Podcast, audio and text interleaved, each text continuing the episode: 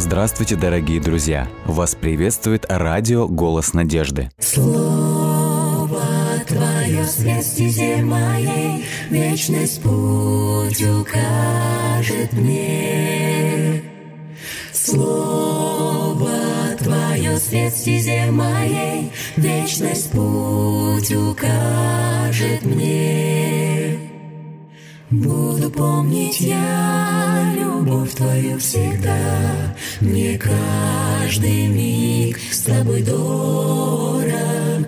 Веди своей рукой в небесный град святой, И будь со мной Ты до конца.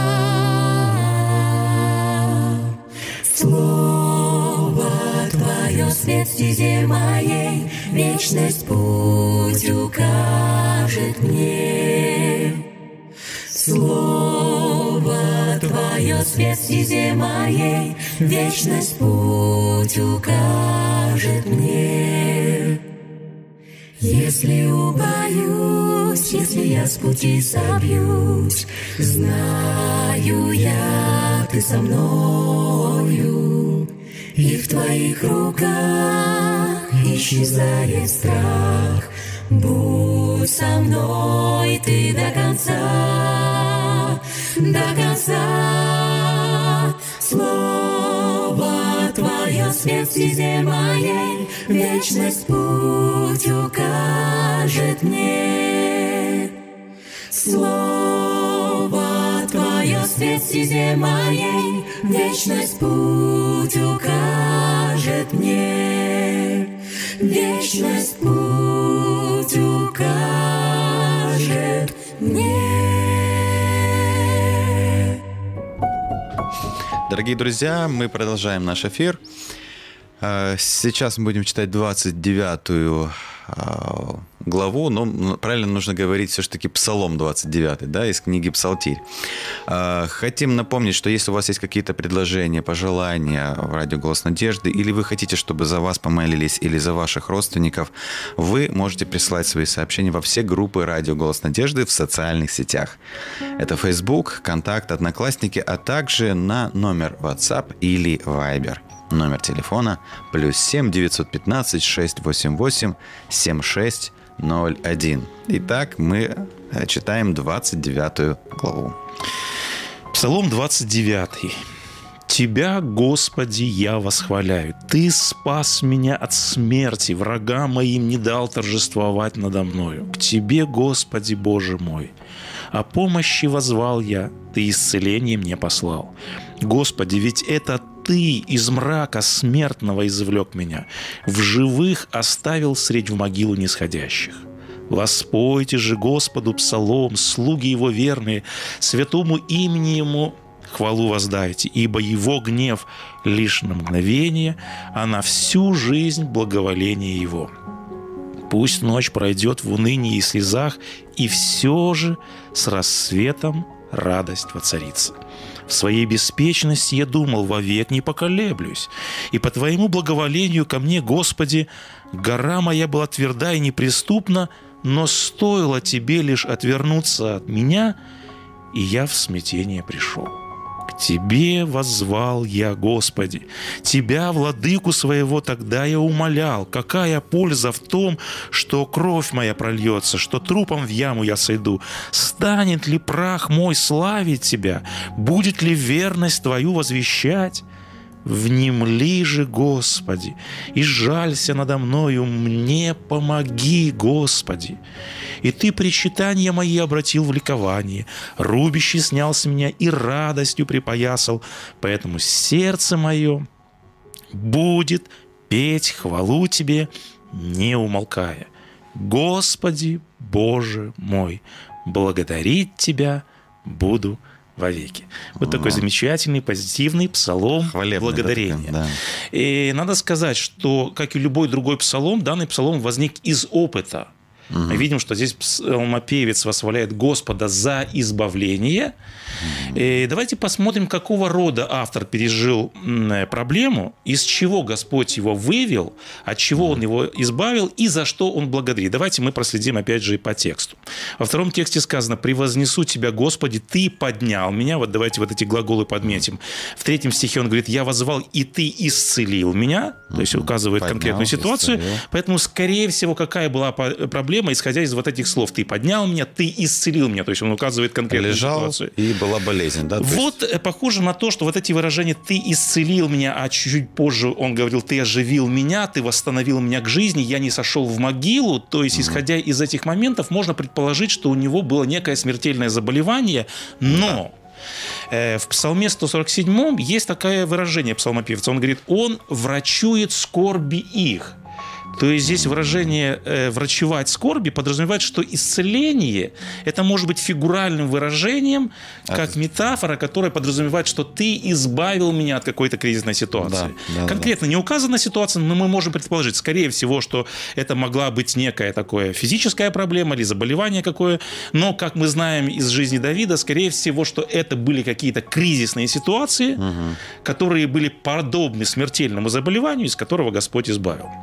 Я хотел бы вспомнить, как это мы часто делаем в поэтических книгах, э, псалмопевец пользуется э, различным множеством каких-то образов. Какие мы можем вспомнить образы, которые описывают кризисные ситуации? То есть кризисные ситуации Господа он в различных образах описывает.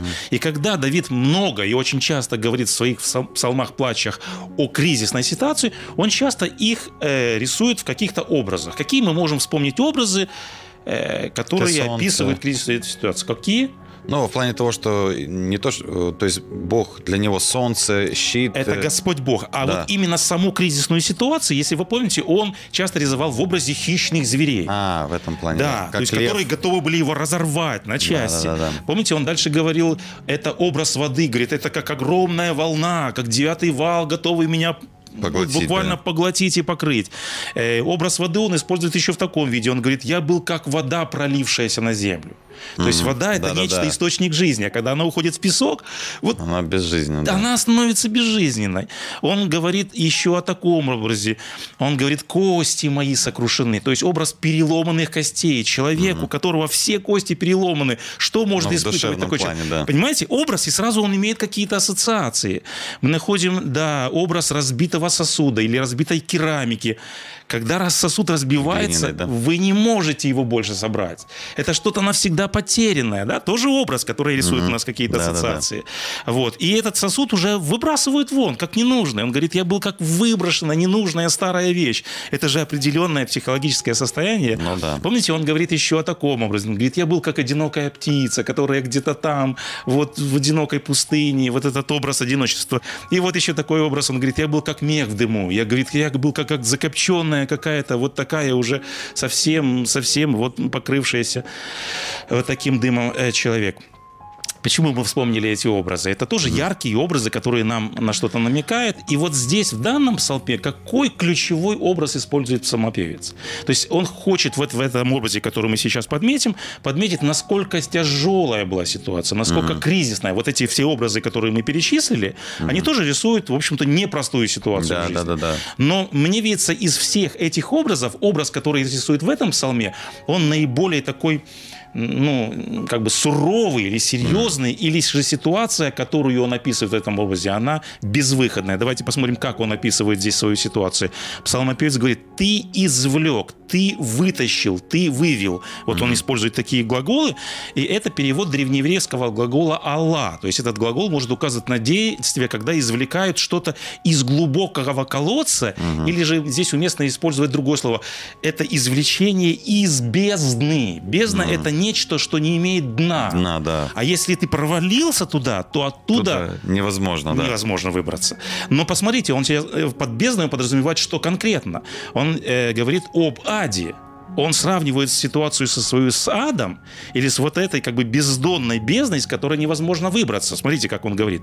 Ты извлек меня из ада, ты извлек меня из бездны, ты извлек меня из преисподней.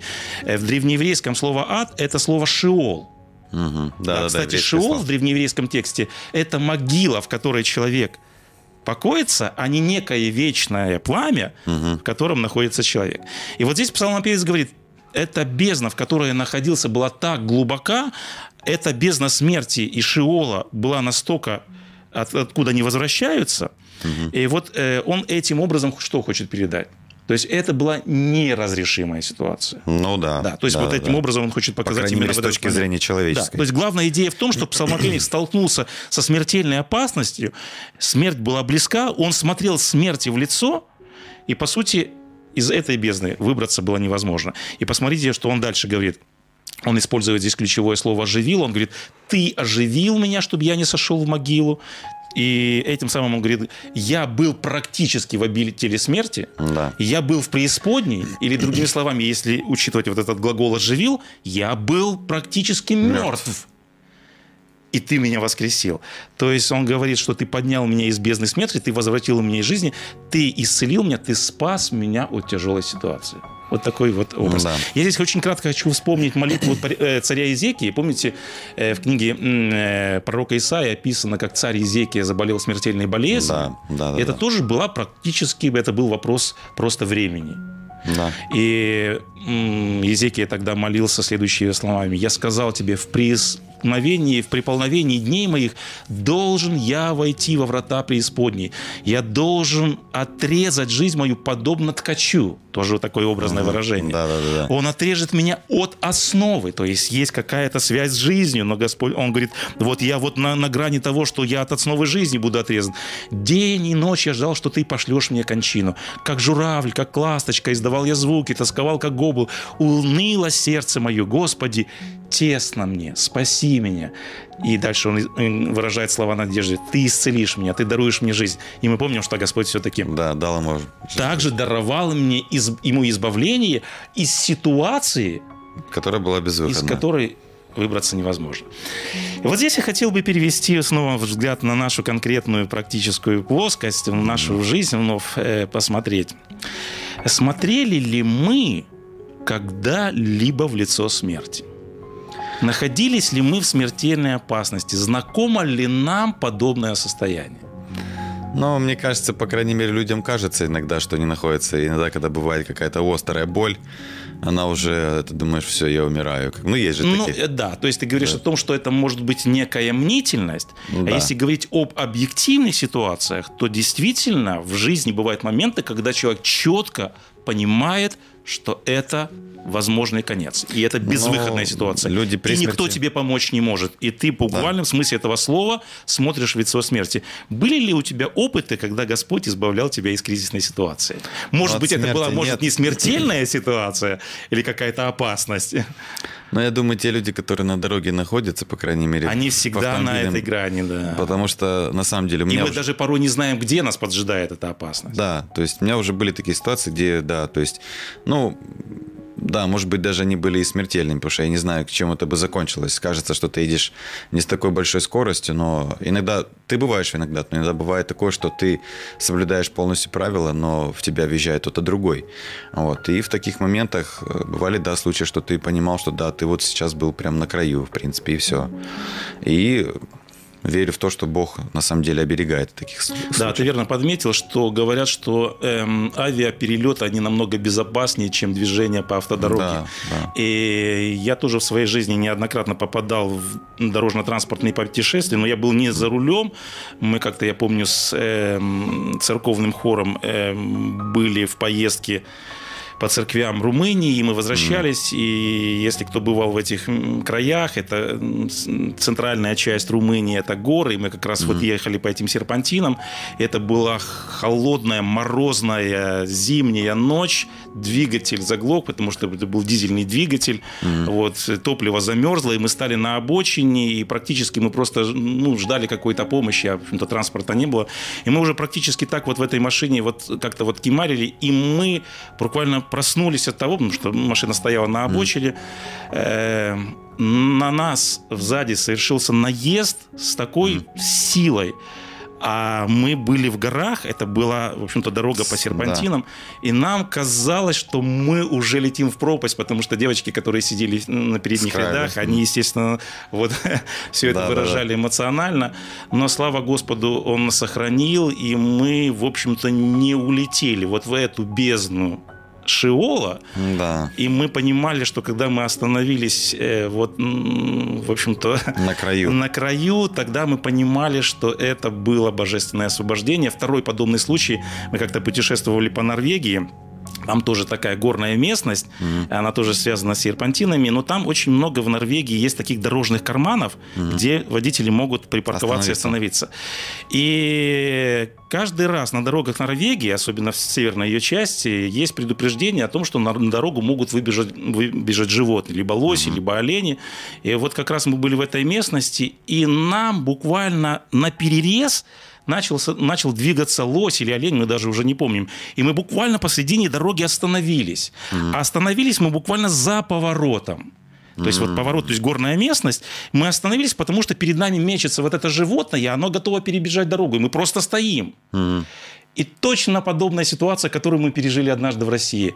20-тонная фура выезжает из, на огромной скорости из-за поворота, но благо, что мы остановились возле кармана, вот этот 20-тонный автомобиль, он буквально с филигранной точностью нас успел объехать и не снести нас на всей скорости вот на Да, этой это дороге, на всё, этом да, автомобиле. это- И мы понимали, опять же, что это была рука Бога. Мне вспоминается подростковый период. Мы жили в местности, которую окружали яблочные сады, и мы поехали как-то с ребятами за город в один из таких садов.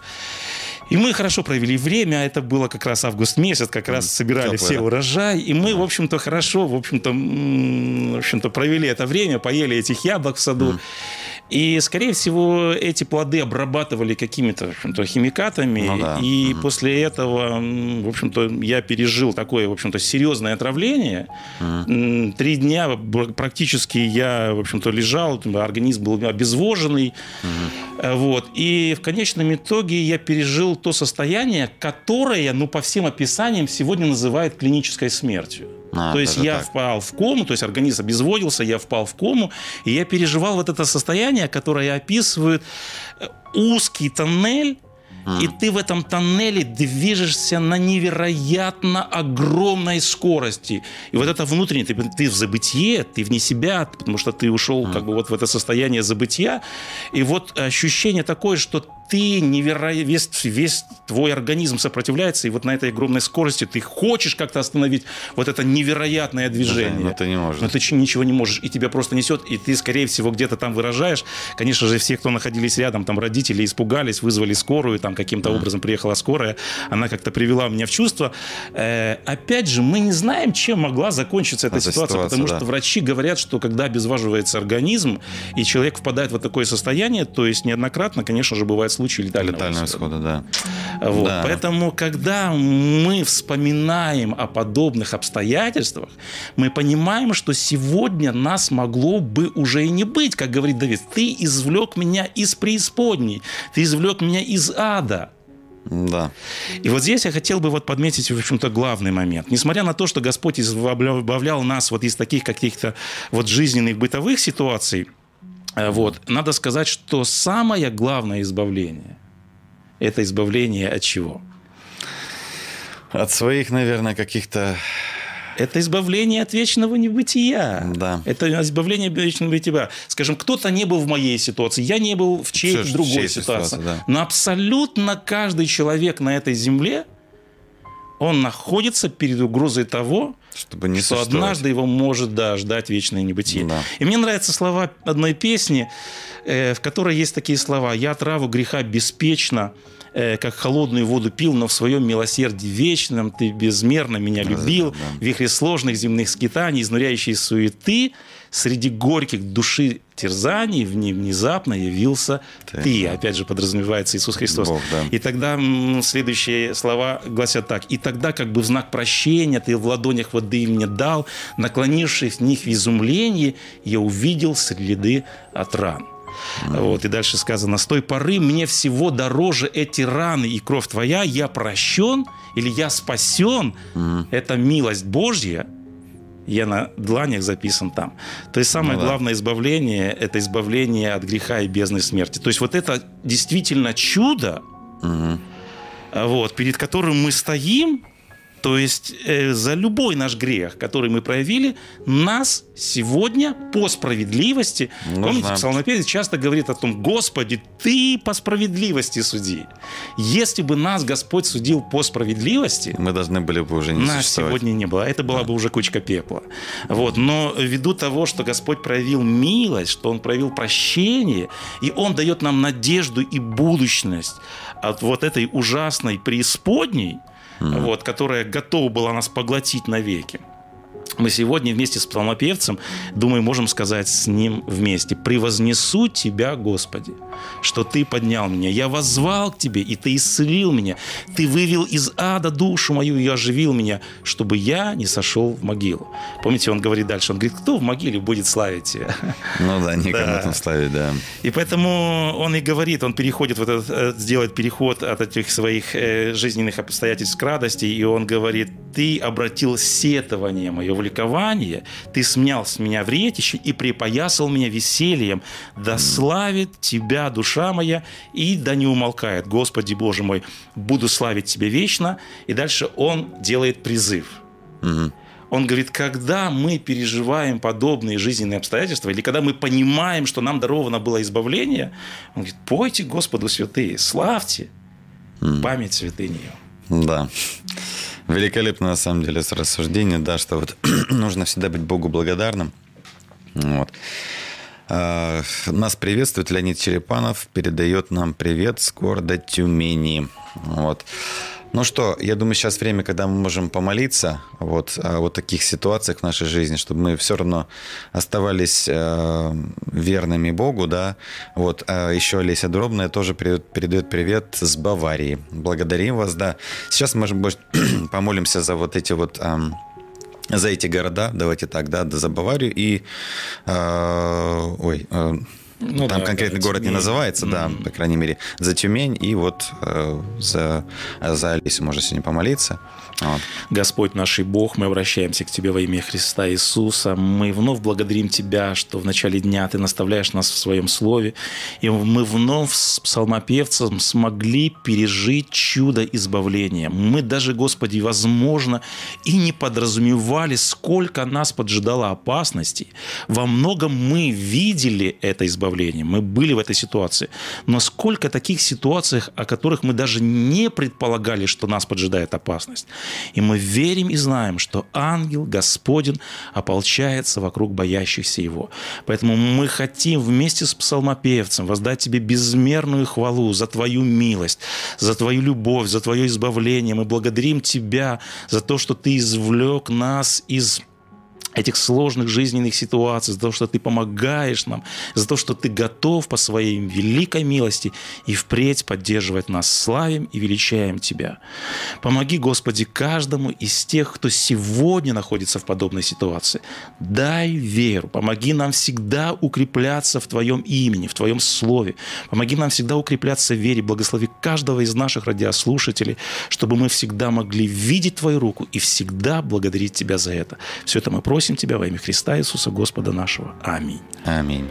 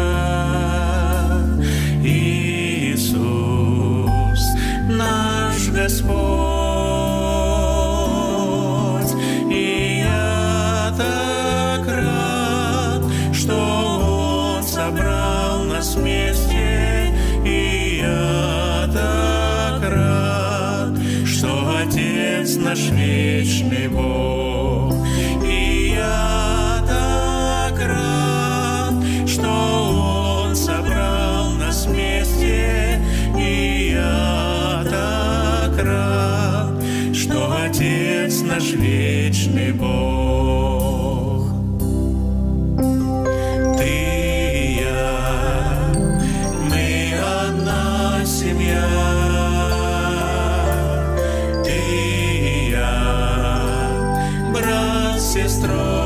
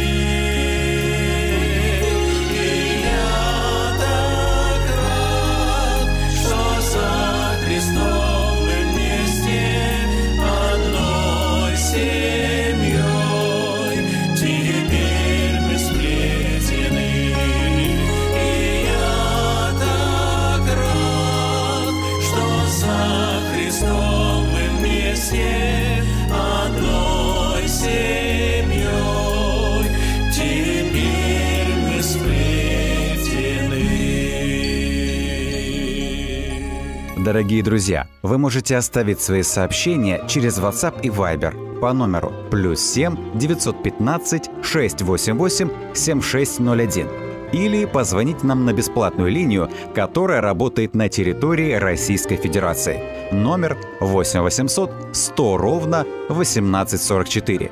8 800 100 ровно 1844.